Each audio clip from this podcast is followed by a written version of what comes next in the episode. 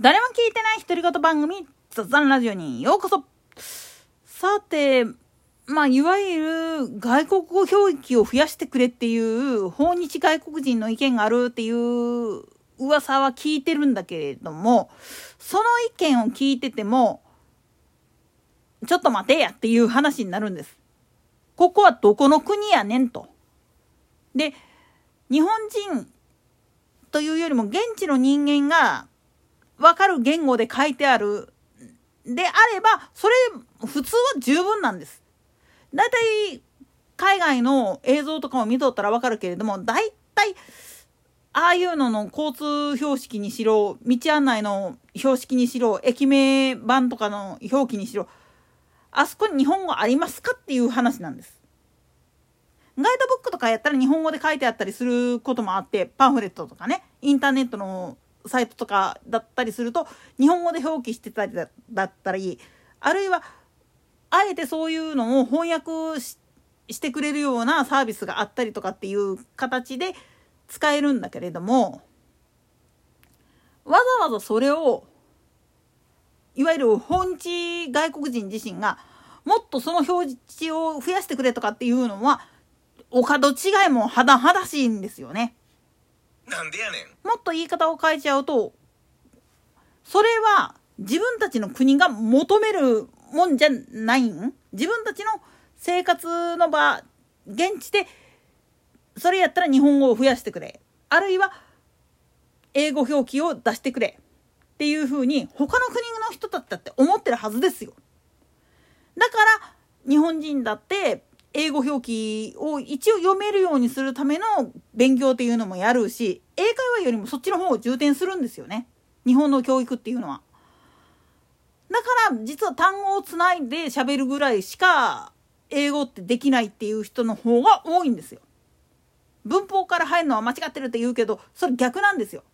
文章を読んだ時の読解力っていうのが実はすごく必要であってっていう風な認識のもとでやってるっていうとこがあって、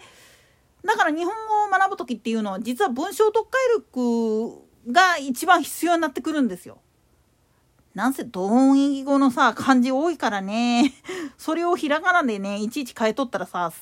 さすがにね意味が通じなくてパニックになりますって。なんでやねん。まあそれをやってしまってんのがまあ半島の連中だったりするわけなんだけど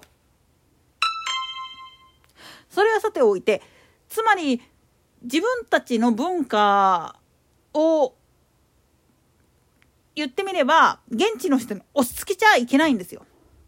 で外国人特に欧米人の間で日本に行きたがる人っていうのが少ないとかっていう変な話も出てきてるんだけど実際のことを言ってしまうとただ単純にお金の問題あと移動時間の問題だったりするんですよ。なんでやねん。今でこそ為替レートとか円安の方に触れたもんだから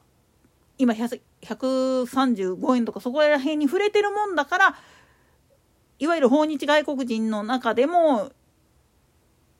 欧州あるいは北米なんかの人らでも来やすいっていう状態になってはいるんだけれどもっていう話なんだけど正直なことを言ってしまうと彼らが日本に行きたくっても行けない最大の理由が飛行機に12時間も缶詰っていうのはご勘弁願いたいなっていう意見がほとんどなんですよ。プラスしてあの遠すぎるがために渡航費用っていうのがむちゃくちゃ金かかる。ましてや何回も説明してるかと思うんだけれども欧米諸国っていうのは税率がむちゃくちゃなことが多くって特に欧州の場合は社会保障とかを充実するあまりに税金が高なってるっていう背景もあるんです。で国営企業とかっていうのも多くってこういうののとこのまあ言ってみれば労働者に払う賃金なんていうのも結局は税金で払ってる部分があるんですよね。なんでやねん。そういう背景を考えるといくら高い賃金もらってるからっつったかって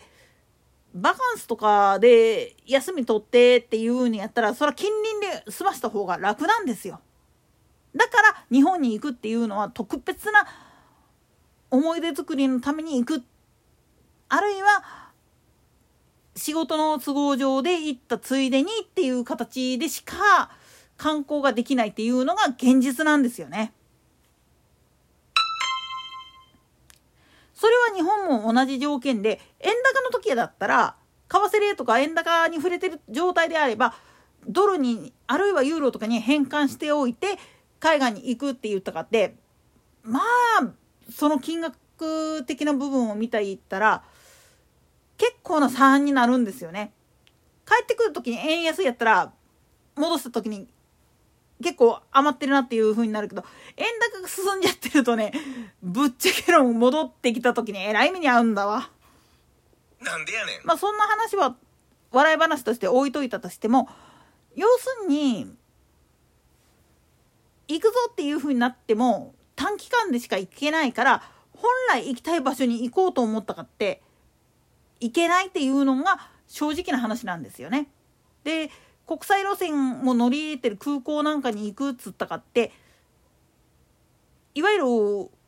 北米線とかヨーロッパ方面に飛ぶ飛行機っていうのは今ロシア上空を飛ぶことができない状態になってるもんだから実は若干割高になってるんですよね。これがね余計にネックになってたりするんですわ。なもんだから実のとこ言っちゃうとっていう話なんです。だから逆転の発想で言ってしまうと今本当に整備せんなあかんやつっていうのは何かって言われた時に本当に来たい人のために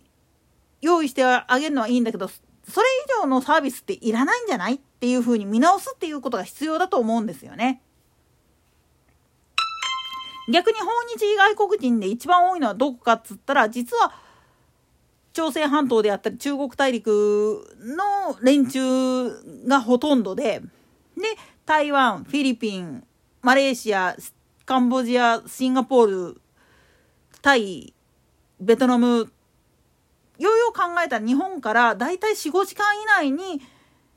行って場合によってはもう日帰りで行けるような人たちしか来れないんですよね。だからまあ言ってみると日本